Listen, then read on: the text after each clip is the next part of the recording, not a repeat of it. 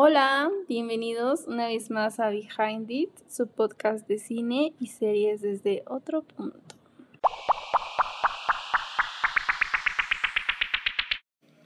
Los Golden Globes fueron el domingo y ustedes votaron porque el episodio de esta semana fuera sobre ellos, así que acá mi opinión y algunos datos sobre los ganadores de este año.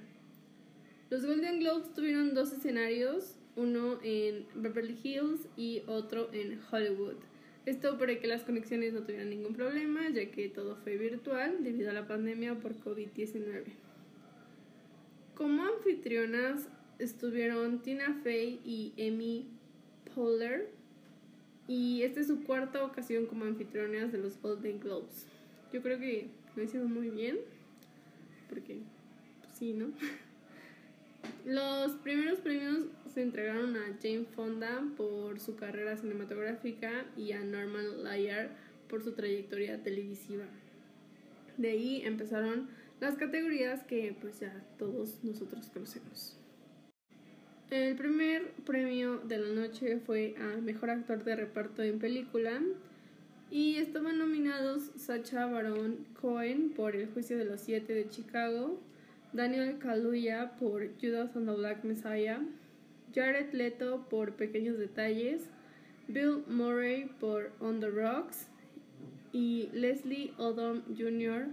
por One Night in Miami. El ganador de esta categoría fue Daniel Kaluuya por Judas and the Black Messiah, que es una película biográfica estadounidense sobre la traición de el presidente del partido Pantera Negra eh, de Chicago, Illinois, a finales de los 60 por un agente del FBI. Esta película se estrenó en el Festival de Sundance en México.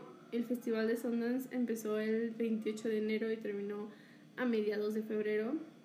Entonces, yo creo que para ahorita ya está en HBO que es en su plataforma virtual.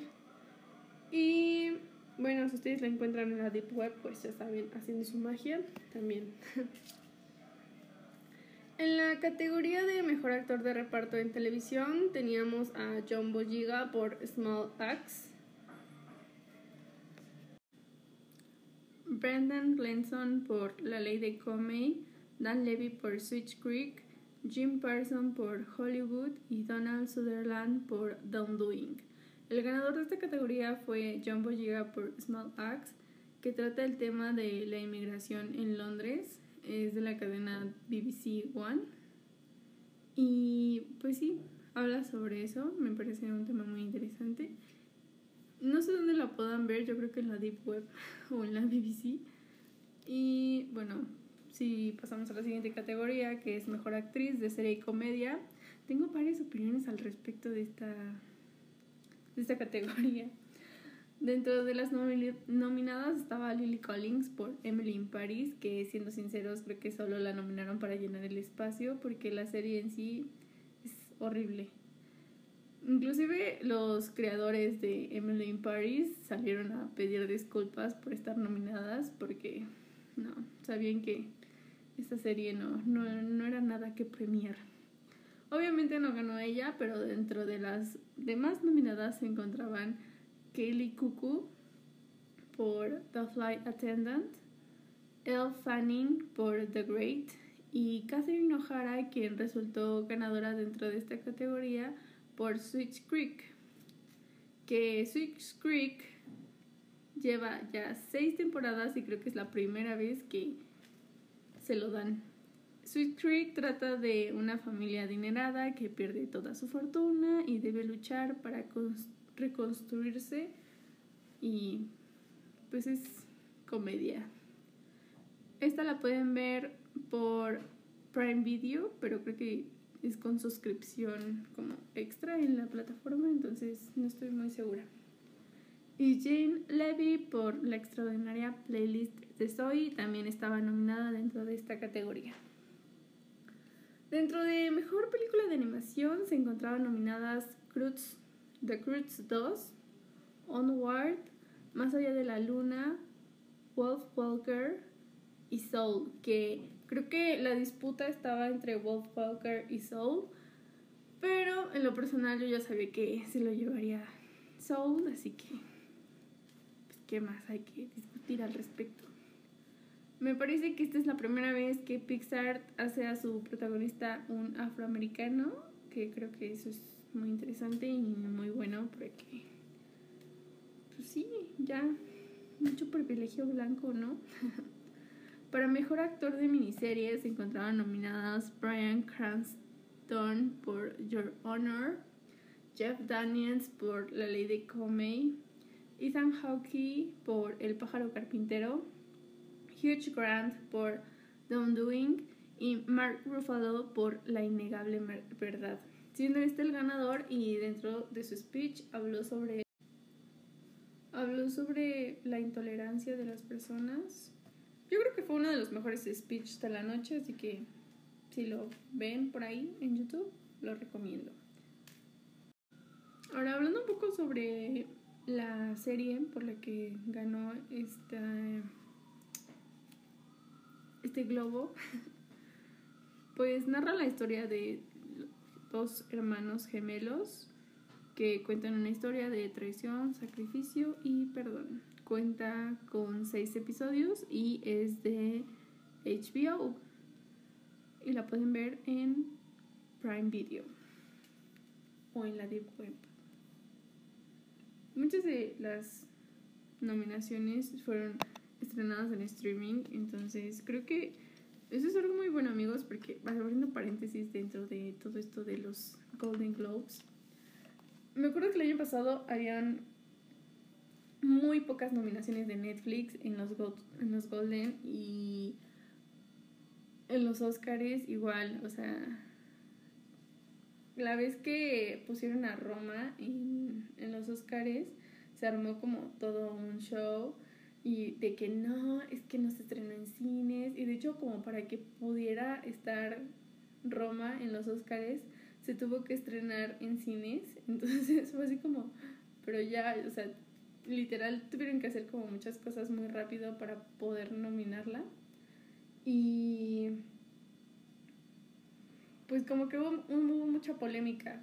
Y el año pasado que estaba nominada El Irlandés, que es original de Netflix, no se ganó nada. O sea, y yo la vi después y yo creo que sí se merecía algo, o sea, de verdad, en efectos especiales, wow, o sea, wow. No recuerdo si sí ganó por efectos especiales, pero de verdad sus, sus efectos fueron magníficos y me encantó como... Pues sí, o sea, era una producción que sí merecía la pena, pero por esta polémica de que era por streaming y no se estrenó en salas, pero hoy todas, si no es que la mayoría, puedo decir que solo un 10% se estrenó en salas y el, otro 10, el otro 90, 90% se estrenó en streaming, en plataformas. Pues sí es como muy no sé cómo decirlo. bueno, ustedes saben la palabra, pero yo no, no recuerdo. Pero o se me hace muy hipócrita, creo que sí, podría decirse, que, que han hecho como mucho show de las otras plataformas, o sea, de años anteriores cuando había series y películas de streaming nominadas en este tipo de premiaciones, pues que no se les diera como la importancia, pero ahorita ya como todos este, estrenaron por streaming, pues ya ahora sí de, ay, no, no importa, ¿no como, ay, por Dios. Entonces sí me causa como un poco de conflicto eso, pero bueno, continuamos con los Golden Globes. Para la categoría de mejor guion se encontraban nominados Emerald Fennell por Una joven prometedora, Florina Saller y Christopher Hampton por El padre, Jack Fincher por Mank y Chloe Zhao por Nomadland. También estaba Aaron Sorkin por El juicio de los siete de Chicago, quien fue el ganador de este en esta categoría. Y aquí creo que hubo mucha polémica porque el papá de Jack Fincher escribió The Mank, pero falleció, entonces Jack pues dirigió y produjo este la obra de su padre. Y muchos pensaron que se la iban a dar a él, pero no, se la dieron a Aaron Sorkin. Así que, bueno, ese es el chismecito de, de esa categoría.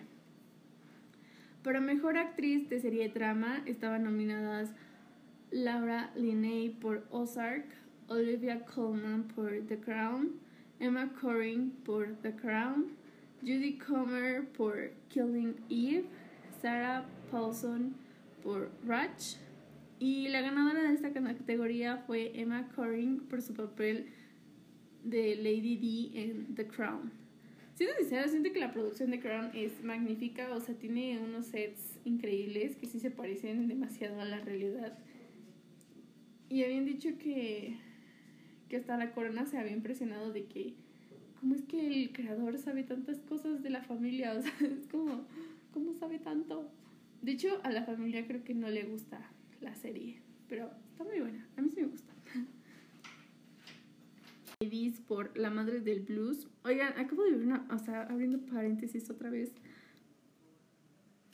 Hace poco vi una película donde estaba este actor, que no recuerdo su nombre, pero es el de Hombre en Llamas, todo el mundo sabe quién es, y Viola Davis, y hacían como, es una adaptación de una obra de teatro, no recuerdo el nombre de la película, está creo que en Prime Video o en Netflix, mm, no recuerdo, en Instagram les voy a poner la película, pero wow, o sea, neta wow, muy buena actuación de Viola, creo que fue increíble. Bueno, en fin, continuamos. Andrew Day por estaba nominada dentro de Mejor Actriz Drama por The United States vs. Billy, Frances McDormand por No Man's Land, Kerry Mulligan por Una joven prometedora, Vanessa Kirby por Fragmentos de una mujer y la ganadora, también muy inesperada, Andrew Day por The United States vs. Billy rompió todo pronóstico. Creo que todo el mundo, bueno, yo le apostaba a Viola Davis, pero bueno.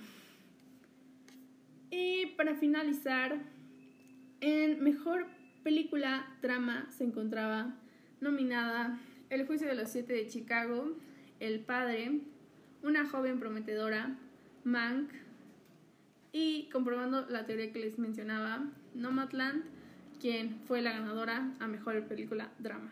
Y bueno, con esto ya se terminaron las nominaciones y los ganadores de esta, este año.